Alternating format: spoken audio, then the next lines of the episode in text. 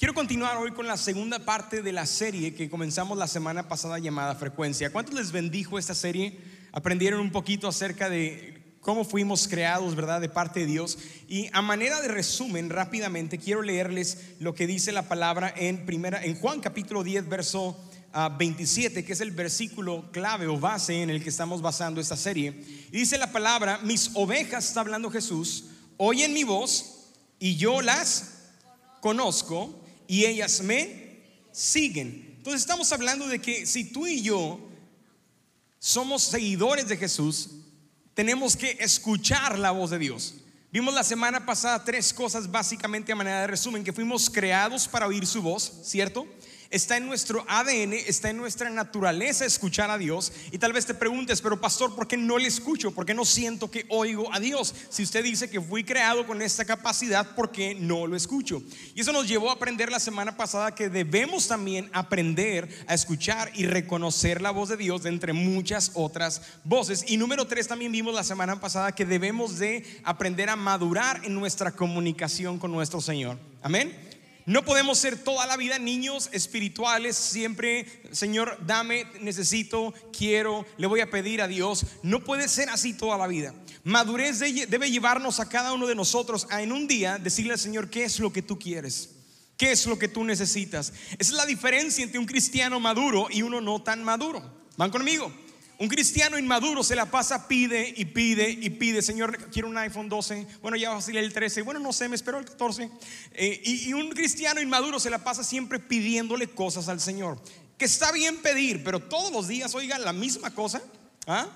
Entonces, un cristiano maduro es aquella persona que llega a conocer a su Dios y deja de pedirle lo que Dios ya sabe que necesita para decirle qué es lo que tú quieres de mí, Señor. ¿Qué es lo que tú necesitas de mí hoy? ¿Qué es lo que quieres que yo haga en este tiempo? ¿Qué me quieres hablar en esta reunión, en este preciso momento? Y eso es lo que queremos aprender en esta misma serie. Amén. Dice la palabra en Proverbios. Escucha la voz de Dios en todo lo que hagas por donde quiera que vayas, Él es quien te mantendrá en el camino correcto. Amén. Es nuestra naturaleza o está en nuestra naturaleza el poder tener la habilidad de escuchar a Dios, pero tenemos que aprender a reconocer su voz en todo lo que hagamos. ¿Van conmigo? En todo lo que hagamos. Así es que yo no sé, pero no hay persona que yo conozca ni siquiera yo puedo, decir, puedo decir lo contrario. Quiero decir, todos en algún momento en nuestra vida tenemos dudas si lo que estamos escuchando es Dios o no cuando, cuando creemos que nos habla en nuestra vida. ¿Van conmigo? Todos tenemos dudas. No hay persona que diga, yo nunca he dudado de la voz de Dios. Lo más probable es que la persona haya vivido en, en, el error completo de su vida escuchando su propia voz y no la de Dios. Porque no hay cristiano que no, que no diga que no tiene duda cuando escucha o no escucha la voz de Dios. ¿Van conmigo? es parte de nuestra naturaleza dudar. Aún uno de sus discípulos de Jesús llamado Tomás dudó de que el Señor había resucitado. ¿Cuánto más nosotros que no le hemos visto en carne propia podemos dudar de oír una voz que puede parecer o no la de Dios? Entonces, es parte de nuestra naturaleza, por lo, por lo cual es correcto si nos hacemos la pregunta, ¿cómo sé que es Dios o si es Dios quien me está hablando? ¿Alguien quiere responder? ¿Alguien quiere que Dios responda esa oración, que su palabra nos enseñe? ¿Alguien quiere aprender en esta tarde? ¿Cómo sé si es Dios quien me está hablando? ¿Ah? Yo quiero saber, porque cada vez que nos hacemos esta pregunta, ¿cómo sé? ¿Cómo sé? Es porque tenemos duda, es porque queremos esa respuesta, queremos tener la seguridad de tomar la decisión correcta. ¿Van conmigo? Entonces, ¿Cómo sé que no es el diablo, mi propia voz, o la suegra, o la televisión, o los tacos que me, que me eché en la noche, ¿verdad? Que me cayeron mal. ¿Cómo sé que es Dios? Te cuento rápidamente una, una historia. Cuando mi esposa y yo nos acabamos de casar, teníamos aproximadamente 20 años de edad. No teníamos ni siquiera un año de casados. 20 años, jovencitos, solteros, sin niños. Y recuerdo que el Señor comenzó a hablarme a mi corazón. Desde los 17 años yo tomé la decisión de servir y de servirle al Señor y prepararme para el ministerio. Yo nunca pensé que Dios me iba a llamar a ser pastor, si le soy honesto, pero Dios terminó llamándome al pastorado. Entonces, recuerdo que en ese tiempo, a mis 20 años, estaba trabajando en una iglesia muy grande, la verdad estaba ganando bien, me estaba yendo bien. Mi, parte de mi trabajo era viajar una vez al mes, una semana completa, a toda la República Mexicana o parte de Estados Unidos, eh, haciendo giras, conciertos con el grupo de, música con el que yo estaba, un, un grupo de música cristiano de la iglesia a la cual yo pertenecía. Mi esposa trabajaba también en la iglesia. Es decir, sirviendo, estábamos al 100. Yo salía de mi trabajo a las 6 de la tarde y a las 7 yo tenía práctica de música, así es que todos los días practicábamos. Y mi esposa estaba en el, grupo de la iglesia también, así es que todos los días estábamos juntos ella y yo, encantados, enamorados de servir al Señor y enamorados el uno con el otro. Pero Dios empezó a incomodar nuestro corazón en ese tiempo y Dios empezó a hablarme, decirme, Robin, prepárate porque viene un cambio. Y yo dije, Señor, ¿qué cambio estás hablando si yo estoy muy bien? Aunque yo sabía que estaba sirviendo al Señor, sabía que Dios tenía algo más para mí. Yo no sabía qué era. Pero algunos se han sentido así alguna vez. Sé que estoy sirviendo, pero sé que Dios me está llamando a hacer algo más. O sé que puedo hacer algo más y no sé qué es. Y Dios empezó a poner esta inconformidad para inquietar mi corazón. Empezamos a orar, empezamos a ayunar, mi esposa y yo. Y hasta que Dios nos llamó y nos confirmó, historia larga, corta, nos mudamos de una ciudad grande a un pueblito pequeño en la parte ah, norte, eh, de, en la parte sur del, del estado de Puebla, en México, para servir en una misión de unos amigos pastores que estaban comenzando una iglesia en ese tiempo. Así es que después de muchas confirmaciones de Dios, Dios nos confirmó de muchas maneras, escuchamos su voz claramente, mi esposa, yo, segurísimos y estábamos 100% seguros de que fue Dios y fue Dios y nos movimos. No teníamos ni un año en la ciudad. Cuando la siguiente Navidad llega y de repente vamos a visitar a mis padres. Algunos de ustedes ya a lo mejor ya escucharon esa historia. Así que quédense conmigo, no se me duerman ahí si ya la han escuchado. Pero si no, pongan atención, porque se pone interesante. Llegamos eh, ya para este tiempo, yo tendría 21 años ya, no teníamos ni un año de haber llegado a la ciudad, no teníamos un sueldo estable, la iglesia tenía 26 personas, el pastor ni siquiera tenía un sueldo propio, ambos trabajamos, damos de nuestro dinero para pagar la renta del local de la iglesia. ¿Van conmigo? ¿Alguno de ustedes se ha puesto en esa posición de sembrar en la iglesia y no recibir un solo dólar porque está sirviendo al Señor? Y así estábamos mi esposa y yo cantando en la alabanza. Yo tocaba la guitarra y ella cantaba y por un año, casi un año, fuimos los únicos en el grupo. Así es que fuimos a mi, ciudad natal donde estaban mis padres en ese tiempo antes de venirse a Estados Unidos. Y de repente uh, llego allá y mi hermana, tengo una hermana que somos cuates, gemelos, tiene la misma edad que yo. Y me dice, oye Robin, a mis pastores de jóvenes, resulta ser que mis padres asistían a la iglesia más grande de la ciudad, una iglesia de casi cuatro mil personas, quieren invitarte a ti, a Sandra, a desayunar un día de estos al Holiday Inn, ¿no? Así como sea, el Holiday Inn en México era la gran cosa. Tal vez para usted aquí no sea nada, pero para México era un, un lugar muy rico, era un buffet en una zona exclusiva, riquísimo. Y dije, wow, suena muy bien, el precio a mí no me alcanza, pero va a ser gratis. Vamos, mi esposa. Le, le digo a mi esposa, vamos, dice, vamos. Y fuimos ese día, desayunamos con ellos y recuerdo que nos empiezan a decir, Robin y Sandra, Dios nos empezó a hablar y Dios nos dijo que ustedes van a trabajar y van a servir con nosotros en nuestro ministerio de jóvenes. Y dije, ¿what? Yo no tenía ni un año de haber llegado a la iglesia en Puebla donde estábamos, pero para movernos de una ciudad y de un estado y dejar nuestra familia y amigos de muchos años allá, créanme que Dios fue el que nos movió, van conmigo. ¿Cómo es posible ahora que dos líderes de jóvenes de renombre que salían en la televisión y en la radio nos estén diciendo el Espíritu Santo, Dios nos dijo que ustedes van a servir en este ministerio a nuestro lado. Nos ofrecieron sueldo, nos ofrecieron casa y nos ofrecieron trabajar en el ministerio con ellos. Es decir, la teníamos resuelta a mis 21 años de edad. Pero el problema es que ni, ellos ni me conocían. Conocían a mi familia, conocían a mi hermana, pero no me conocían a mí. Y algo no me dio paz en mi corazón. Quiero que entiendas algo. Cuando alguien tiene un llamado por Dios, el dinero nunca va a ser la prioridad en su vida. Yo estaba trabajando. Yo quiero, ¿sabes cuánto ganaba en ese tiempo? Yo ganaba cerca de, ¿cómo está el dólar? ¿A, 20 pesos mexicanos? Bueno, yo ganaba cerca de 15 a 20 dólares a la semana. Cargando bultos, haciendo lo que sea, sosteniendo a mi esposa, mi casa. Cuando me ofrecen un sueldo, una casa pagada, todo pagado para irme a trabajar, lo primero que dices, Dios, tienes que ser tú. ¿Cierto? Yo dejo la iglesia donde estoy, dejo aventado al pastor que le di mi palabra, me equivoqué, Dios, pensé que fuiste tú, pero este sí eres tú. ¿Van conmigo? Te están ofreciendo una vida diferente y lo, correcto o lo normal sería que tú pensaras que eso es lo que Dios quiere para ti. ¿Vas conmigo?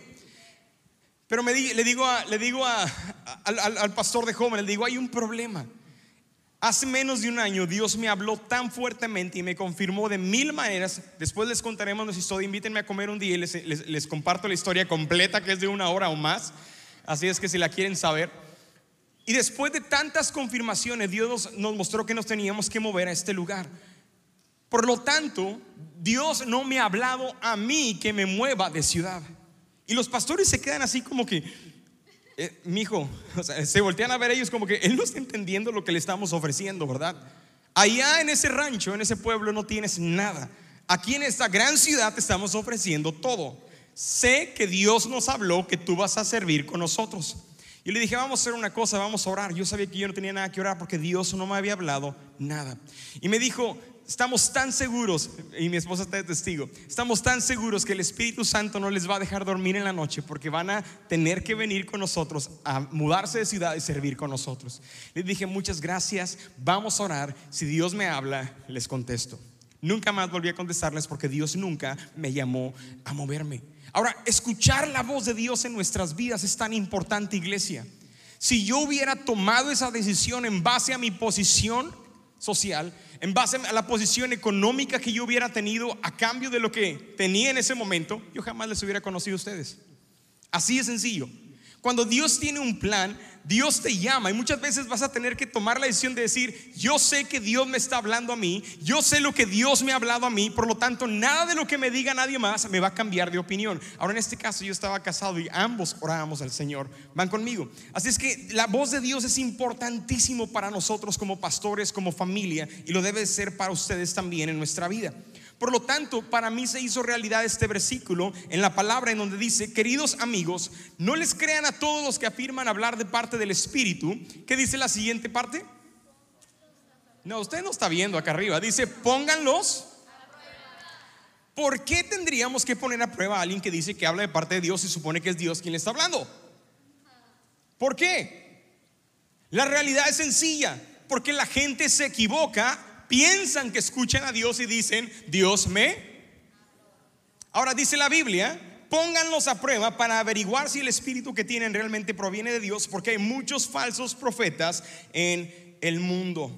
Hay muchos falsos profetas en el mundo. Ahora, Solo hay un espíritu de Dios, pero Juan está hablando, iglesia, de que hay espíritus engañadores que su trabajo, escucha esto, es engañar a personas, a las personas como tú y como yo, a cristianos, haciéndonos creer que es Dios quien nos está hablando cuando en realidad no lo es. Cuando en realidad no lo es. Es muy fácil, sobre todo cuando somos jóvenes en el Señor, confundir las voces. Yo les compartí un poquito de este ejemplo la semana pasada que pensé que Dios me estaba hablando de casarme con una niña a mis 16 años. Los que vinieron, ¿verdad? ¿Se acuerdan o no se acuerdan? O se les vuelvo a contar, oiga. ¿Se acuerdan, verdad que sí? Me equivoqué, no era Dios.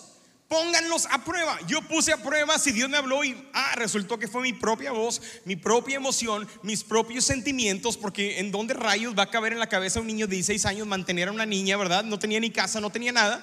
Y papás, nunca se les ocurra apoyar a sus hijos a esa edad a casarse, porque ustedes los van a mantener por el resto de sus vidas y van a vivir bajo su casa, pagándoles ustedes su luz, pagándole la seguridad a la nuera, al suegro y a los nietos. Ah, ya no dijeron nada, ¿verdad? Pero sabes, a mis 19 años, yo estaba seguro ya que tenía la mujer con la cual yo quería casarme. Conocí a mi esposa después de graduarme del Instituto Bíblico. Nos invitaron a participar en un equipo de misioneros donde viajamos por diferentes partes. Mi esposa le tocó ir a Francia. A mí me rechazaron racismo en aquel tiempo, así era, ¿no? es broma. Pero ella fue a Francia y me tocó ir a México. Dijeron, tú eres más morenito, tú no encajas aquí, así que te vas a México. Y estuvimos sirviendo seis meses juntos en este equipo increíble, ah, viajando por parte de Estados Unidos, México, en diferentes lados, ayudando iglesias, capacitando pastores. A mis 18, 18 años más o menos, a los 19 años yo quería casarme. Siempre dije, yo me voy a casar a los 20 años. Siempre fui ese muchacho en la escuela cuando le preguntaban a qué edad te quieres casar. Yo siempre dije a mis 20, ¿por qué? No tengo idea. Muchas, muchas veces pensé, mis papás a lo mejor tienen la culpa ellos se casaron a los 18 a la fuerza, ¿verdad? Porque yo nací, entonces, pues a lo mejor yo voy a casarme joven igual que ellos. Entonces, a, mis 19 años yo estaba ya queriéndome casar con el amor de mi vida. Voy con mis pastores, yo estaba sometido a mis pastores, jóvenes, esto es importante, estudiantes. Mi esposa y yo aprendimos a someter nuestro noviazgo a nuestros pastores. ¿Por qué? Tú necesitas ser cuidado, tú necesitas ser pastoreado, sobre todo cuando las hormonas están a flor de piel y quieres darle el sol, el cielo, el mar y las estrellas, ¿verdad? Pero déjenme les digo el mejor consejo que les puedo dar en mi vida. Sin anillo no puede haber chiquillo. ¿Ah? Mi amor, yo quiero que tengamos un hijo. Sin anillo no hay chiquillo. ¿Van conmigo? Oiga. Entonces, recuerdo que mi esposa y yo, bueno, antes de, que fuera mi esposa, recuerdo yo orar al Señor, fui con mi pastor, que en ese tiempo era el pastor Chris Richards, y hablo con él y le digo, pastor, me gusta Sandra, él la conocía, servía en el ministerio, en la iglesia también, y me dice, bueno, no veo nada, usted ha sometido tu, vida a mí como pastor, pero Sandra era una iglesia demasiado grande, Sandra tenía otro pastor, o sea que estaba bajo otro ah, rango de autoridad, ¿no? Y los pastores de Sandra no querían que se casara con un mucoso como yo, ¿no? Inmaduro como yo. ¿Quién a los 20 años, papás, te dice me quiero casar, a los 19 años me quiero casar con alguien? En este caso era yo. Entonces me recuerdo que después de orar mucho tiempo, mis papás no querían que me casara porque estaba, mi chiquito se nos va a casar, no. Y decía, le decía a mi mamá, a mi papá, ve por él, tráetelo, se nos va a casar. mi mamá estaba así como mamá histérica, ¿no? El niño se nos casa a los 20 años. Pero yo sabía lo que quería hacer. Recuerdan, jóvenes, les enseñé hace un par de semanas atrás, Dios nos llama a obedecer a nuestros padres en todos porque vivimos con ellos y es la autoridad de Dios para nuestros días. Pero una vez que estamos ya fuera de casa, casándonos ya, debemos honrar a nuestros padres. Ahora, mis padres tenían duda de que yo pudiera sostener una casa, un matrimonio, porque estaba muy joven, pero yo estaba seguro de lo que quería hacer. Pero tantas circunstancias, ¿no es verdad que a veces las circunstancias te hacen dudar de que si es Dios o no cuando, cuando escuchas su voz o no de lo que tienes que hacer? ¿No es verdad que cuando no te salen las cosas como esperas, empiezas a dudar, ¿será Dios? ¿No será Dios? A veces hay tanta oposición que a pesar de que Dios te dijo hazlo, terminas preguntándote, Señor, ¿en serio? Otra vez confírmame. Recuerdo una vez eh, saliendo de una reunión de oración de la iglesia, yo me fui a orar a un parque porque yo tenía que tomar una decisión. La decisión más difícil de mi vida hasta ese momento. La más difícil, ¿me caso o no me caso? Esa era la decisión más difícil que yo tenía que tomar. Y, no estaba seguro porque tenía el respaldo de unos, pero no el respaldo de otros. Y algunos decían que sí, algunos decían que no, pero estaba en mi decisión. Recuerdo que me fui a un parque a orar.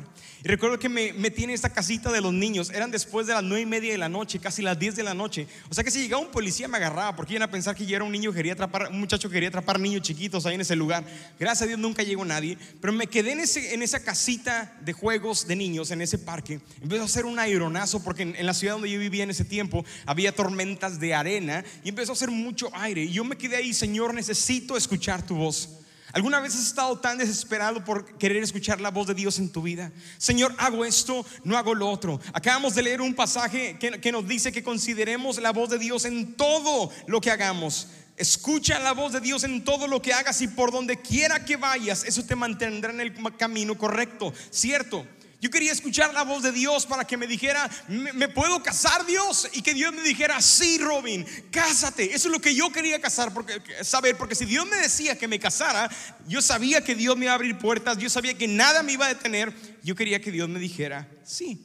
Y estoy orando en ese lugar, pasa una hora, pasan dos horas, escuché al mundo, a la gente pasando por ahí, yo estaba literalmente llorando en ese lugar después de casi tres horas de estar clamando al Señor clamando a Dios, Señor, respóndeme. Dios me dice, ok, ¿quieres saber si te puedes casar con Sandra o no? Le dije, sí, Señor, dime si es tu voluntad. Yo estaba orando al Señor. Y es verdad. Y Dios me dijo lo siguiente, y jamás se me olvida. Y lo he predicado en reuniones de jóvenes. Pero esto es lo que Dios me dijo. Robin, si te casas con Sandra, te voy a bendecir. Y yo, yes. Pero si no te casas con ella, aún así también te voy a bendecir.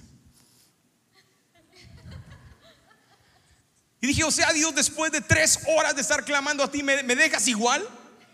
¿Cómo que si me caso me vas a bendecir y si no me caso también me vas a bendecir? ¿Hay alguno, alguno que ya entendió lo que Dios me estaba tratando de decir? Dios me estaba diciendo, es tu decisión te has sometido a tus pastores, a tus autoridades espirituales, has hecho las cosas bien, te has guardado en pureza sexual, lo mismo que ella, estás haciendo check, check, check, check mark, check mark, check mark.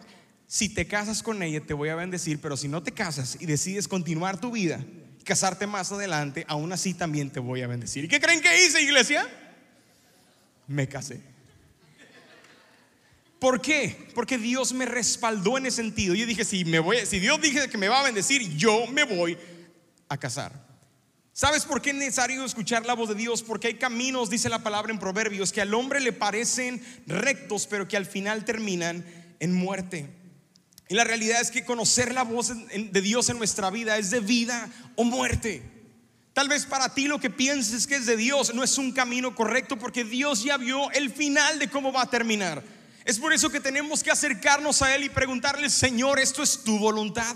Sobre todo cuando hay tantas dudas, opiniones encontradas.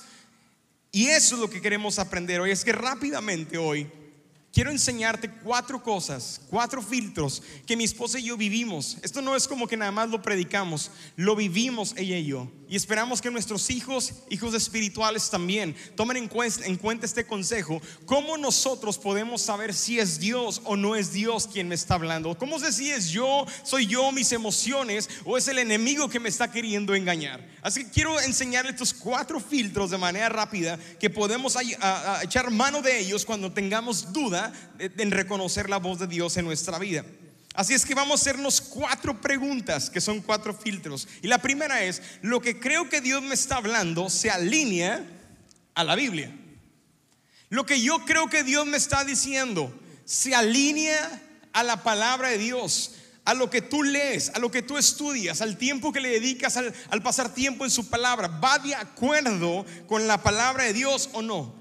Déjame te digo por qué, porque la voz de Dios nunca va a contradecir su propia palabra. Si lo que crees que Dios está hablando contradice la Biblia, sencillo, no es Dios. No le busques, no le sigas, no le escarbes. No es Dios, no pierdas el tiempo, no es Dios. En una ocasión Jesús se encuentra con algunos de sus discípulos y algunos fariseos, vamos a llamarlo así, algunos cristianos, cristianillos religiosos, ¿verdad? Del momento, quieren tenderle una trampa y dicen la Biblia en Mateo 19, unos fariseos se acercaron y trataron de tenderle una trampa con la siguiente pregunta. ¿Se permite que el hombre se divorcie de su esposa por cualquier motivo?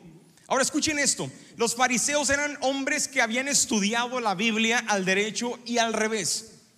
Algunos teólogos estudiosos de la historia y de la Biblia piensan que los fariseos sabían la Biblia, por lo menos el Antiguo Testamento, los cinco libros del Antiguo Testamento de memoria, para antes de que ellos cumplieran 14, 15 años de edad. Entonces, la pregunta es, ¿conocían la Biblia, sí o no? Sí, era todo lo que conocían. No había universidades, no había, la universidad era estudiar el Antiguo Testamento, el Pentateuco, y se la tenían que aprender de memoria. Por lo tanto, Jesús le responde de una manera muy increíble y a la vez chistosa. El siguiente versículo dice, Jesús respondió, ¿no han leído las escrituras? Los fariseos le preguntan, ¿es correcto que un hombre se, separe de su mujer por cualquier cosa? Jesús pudo haberles contestado lo que sea y cualquier respuesta hubiera sido correcta porque Él es Dios, ¿cierto? ¿Y qué les dijo Jesús? ¿No han leído las escrituras? ¿Qué le dijo Jesús? Le dijo, le dijo, léelo, léelo en la Biblia, ¿verdad que sí? Léelo en la Biblia. ¿Que no has leído las escrituras? Allí está escrito que desde el principio Dios los hizo hombre y mujer. Cuando yo leo este pasaje, dijo, yo digo, de verdad Dios sabía que un día íbamos a entrar en una guerra cultural de los sexos, en donde un niño no va a saber si es hombre o mujer que tuvo que escribirlo hace miles de años atrás para que no quede duda, que no, que no, da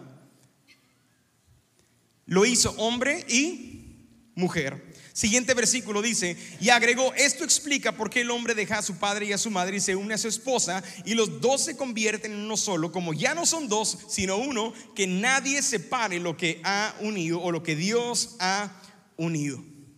Entonces, ¿qué les dice Jesús? Los hombres religiosos le preguntaron, ¿está bien que me separe de mi mujer por cualquier cosa? ¿Y qué les dijo Jesús? ¿Qué dice la Biblia?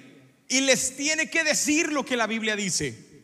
No es correcto que nadie separe lo que Dios ha unido. Hace mucho tiempo recuerdo que uno, un hombre en la iglesia se me acercó y me preguntaba, pastor, o sea, yo quiero hacer las cosas bien, me decía. Yo quiero, de verdad, yo quiero echarle ganas con Dios, yo quiero en serio, yo quiero meterme fuerte con Dios, pero había un problema, estaba viviendo en unión libre. Unión libre es cuando vives con otra persona como si estuvieran casados, pero no están casados. No tienen ningún compromiso, nada más duermen juntos, ¿ok? ¿Van conmigo? Entonces él me decía, pero, pero yo quiero, no, no, quiero meterme en un compromiso en este momento de otra cosa, simplemente nada más quiero continuar mi vida como le estoy continuando en este momento. Y le dije, hay un problema.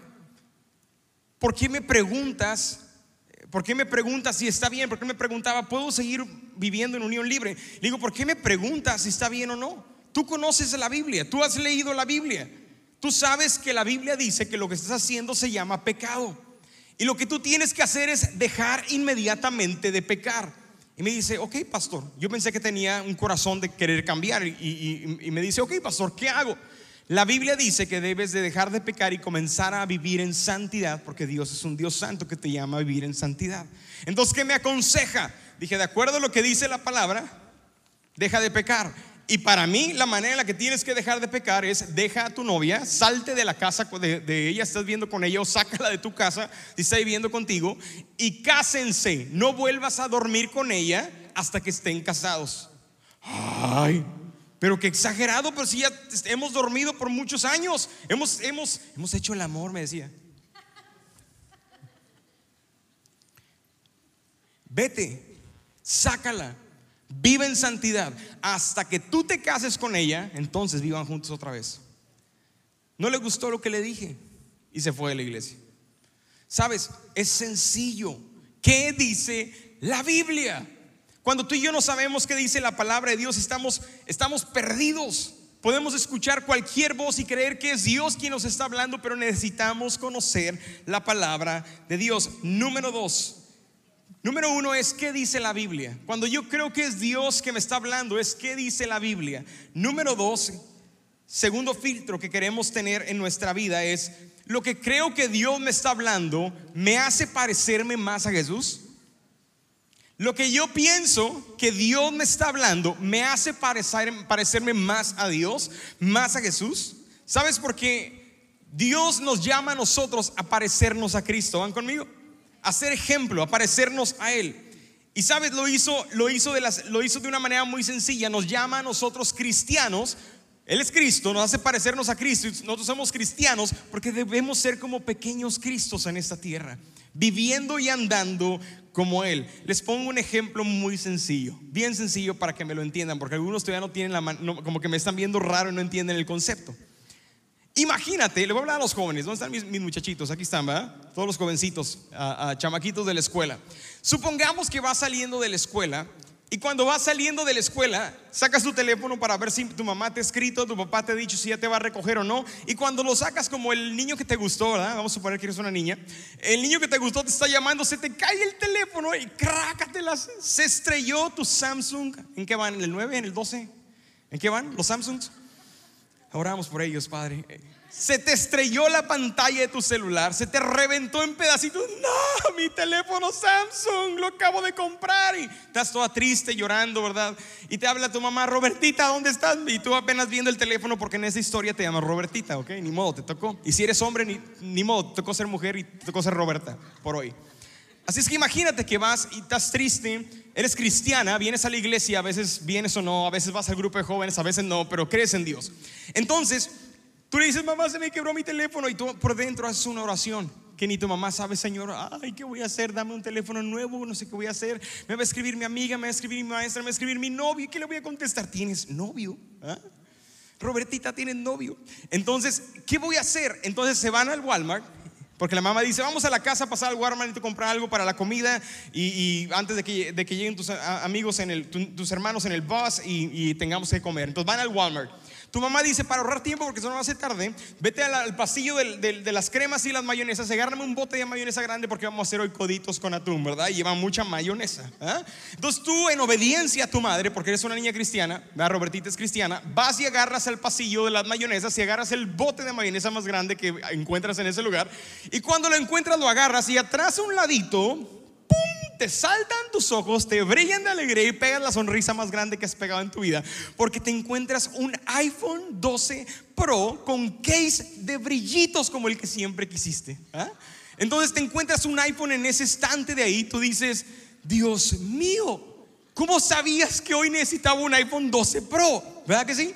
Entonces tú, oras, tú, haces una oración interna y dices, Señor, ¿eres tú? Me estás contestando mi oración de hoy, pero como tienes cargo de conciencia, antes de tomar el teléfono, porque tienes la mayonesa con un dedo en el teléfono y otro en la mayonesa, volteas a un lado en el pasillo, volteas a otro lado en el pasillo, para ver, no para ver si está el dueño que se le quedó, sino para ver si alguien te cacha para que no te vean agarrar un teléfono que no es tuyo, y te lo clavas.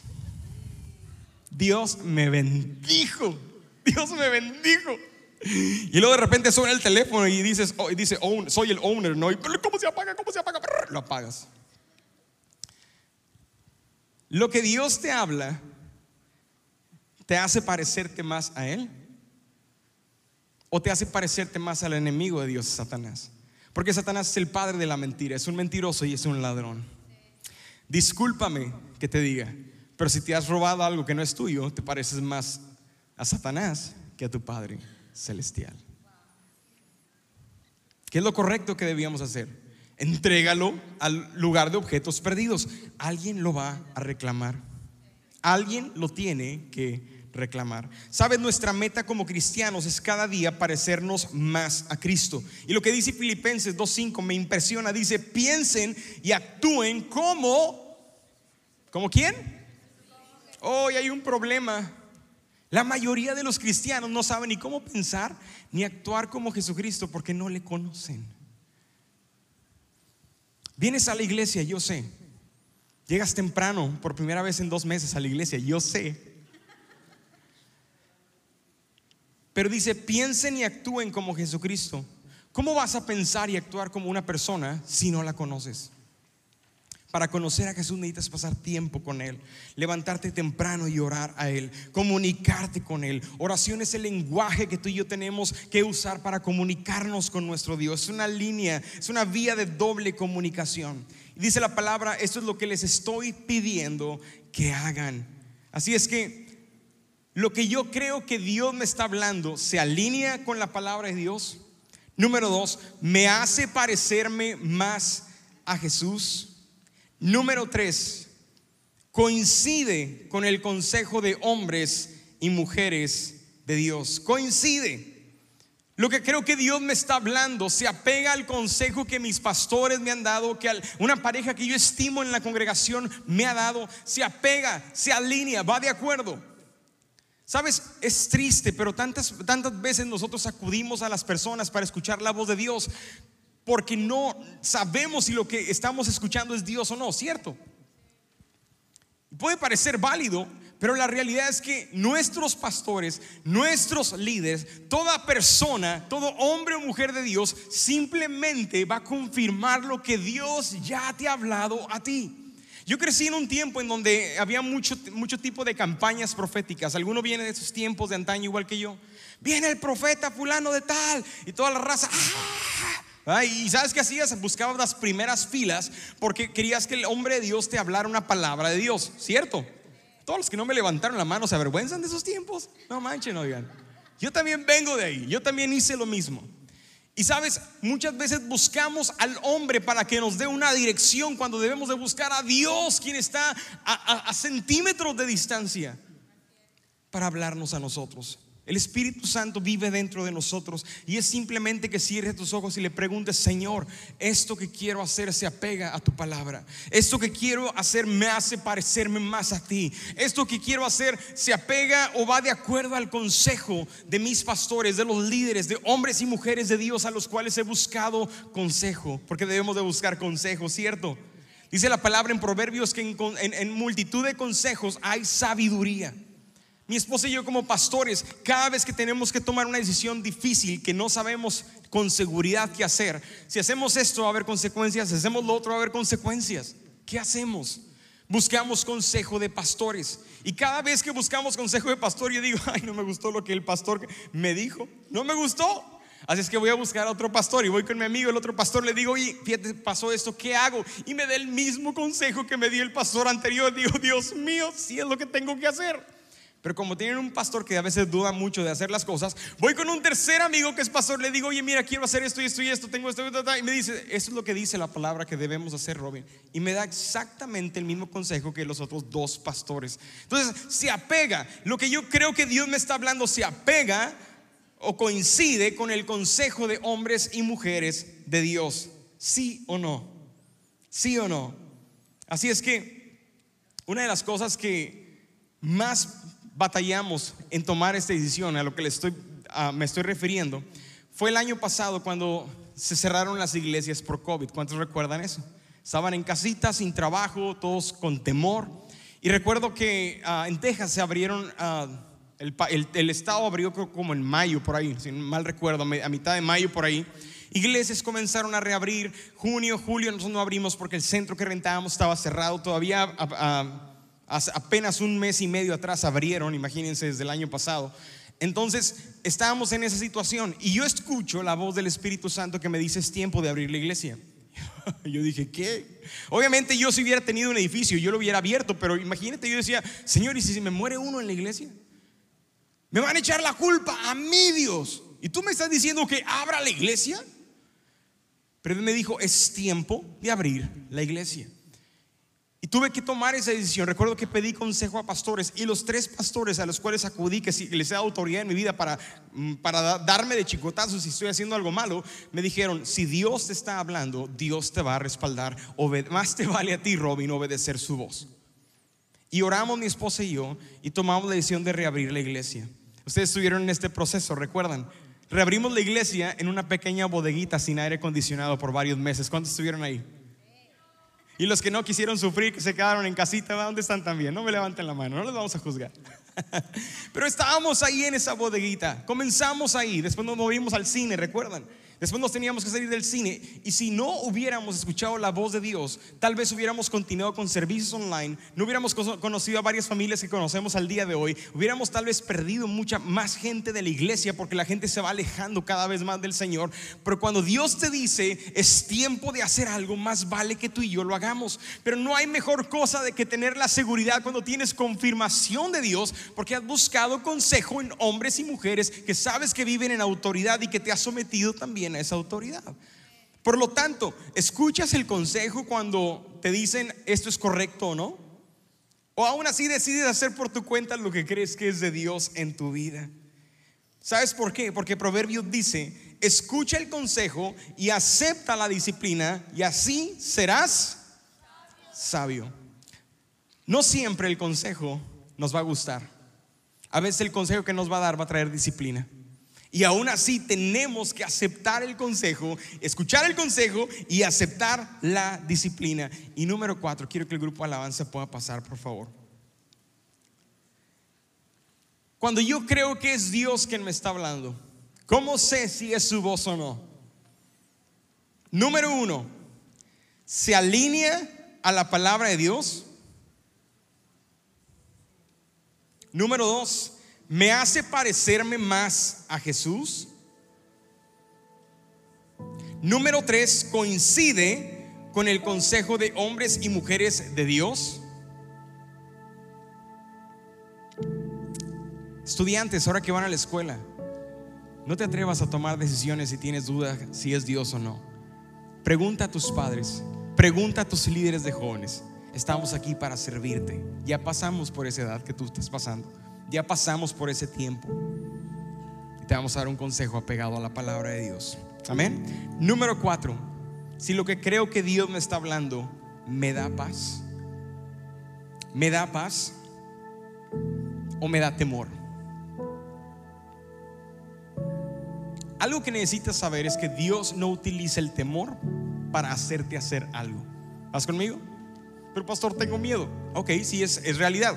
Hay veces tenemos miedo, entre comillas, temor de hacer algo. Es parte de nuestra naturaleza. Si Dios no quisiera que el temor fuera parte de nuestros sentimientos, emociones, simplemente no hubiera puesto ese gen dentro de nosotros, ¿de acuerdo? Pero el temor está ahí por un propósito. No de parte de Dios, pero el temor a veces nos forja también nuestro carácter y nos enseña a confiar en el Señor. Esa es la razón por la cual el consejo más gritado por Dios en la Biblia, ¿saben cuál es? No temas.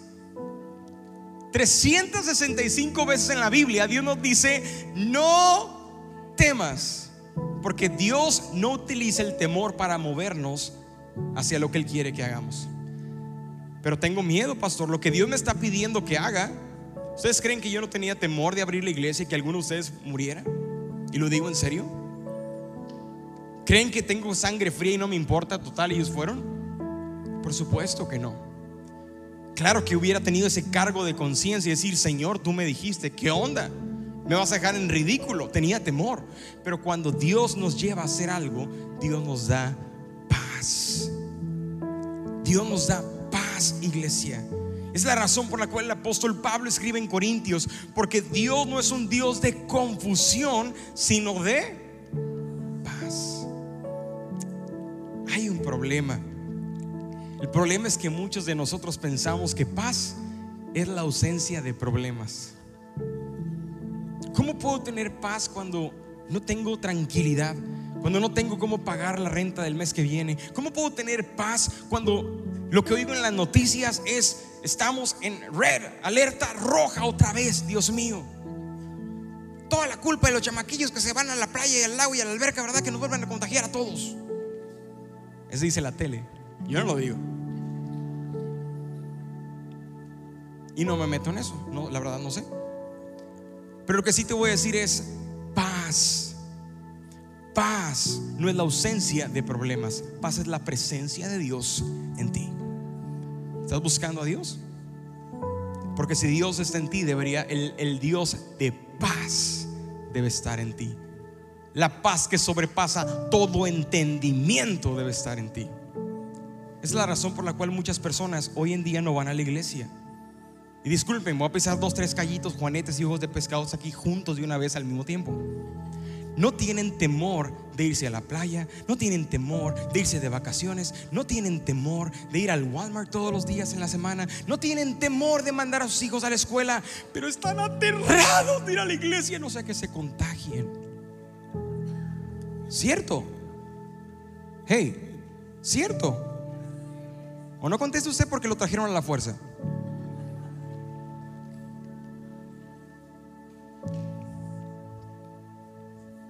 Así es que paz es saber que a pesar de la dificultad en la que estoy, Dios siempre tiene el control.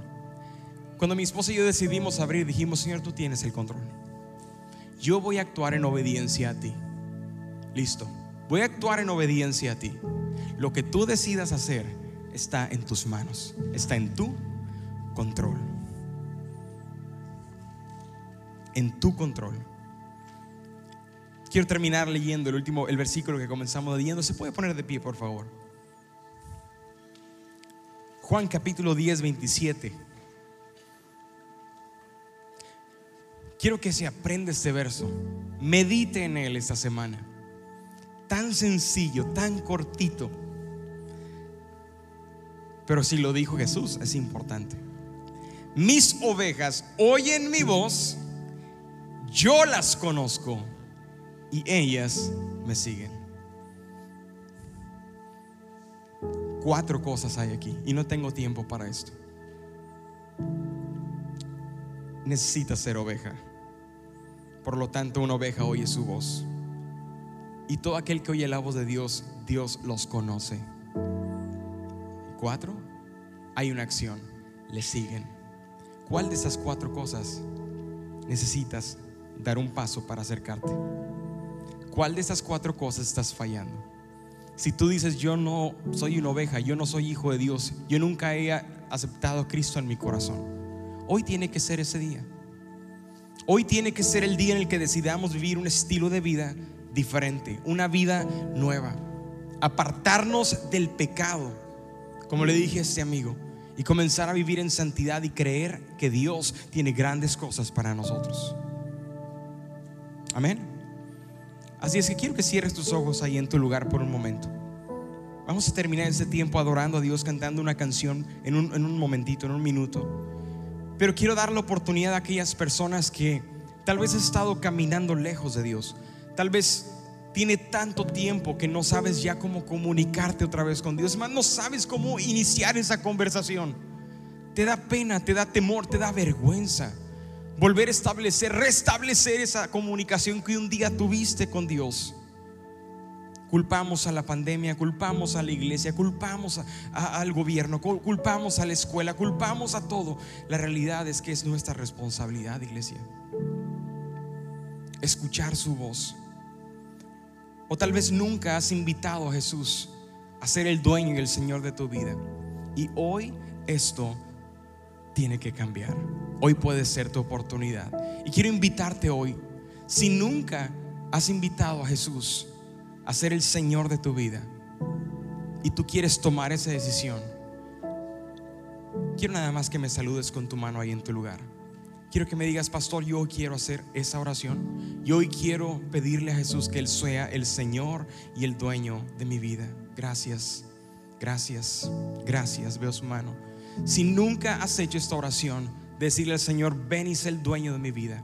Hoy sé mi guía. Hoy quiero escuchar tu voz, Dios. Salúdame con tu mano. Gracias por las personas que levantaron su mano. Déjenme orar por ustedes. Yo quiero que repitas esta oración conmigo. Amén. Dile ahí en tu lugar y la iglesia ayúdenme a orar, por favor. Señor Jesús, gracias por este día. Señor, gracias porque me amas y porque me aceptas tal como soy. Pero me amas tanto que no puedes dejarme como estoy. Y para eso hoy te digo, te necesito Jesús. Te necesito como mi Salvador. En esta etapa de mi vida te necesito como mi Señor. Te necesito como mi guía, como mi consejero. Te necesito como mi protector, como ese Padre que derrama su amor sobre mi vida. Y hoy te digo, Señor Jesús, te recibo en mí. Ven a mí, habita en mí y hazme escuchar tu voz. Quiero escuchar tu voz, Espíritu Santo, en el nombre de Jesús. Padre, yo doy gracias sobre cada familia de vida vertical, Señor.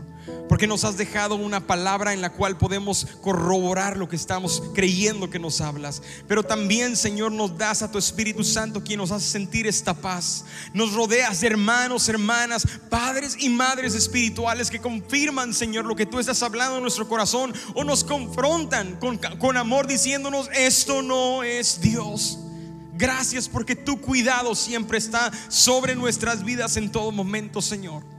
Y por esta razón te amamos y por esta razón te adoramos, Señor, y te decimos, háblanos. Sigue hablando a nuestras vidas, Espíritu Santo.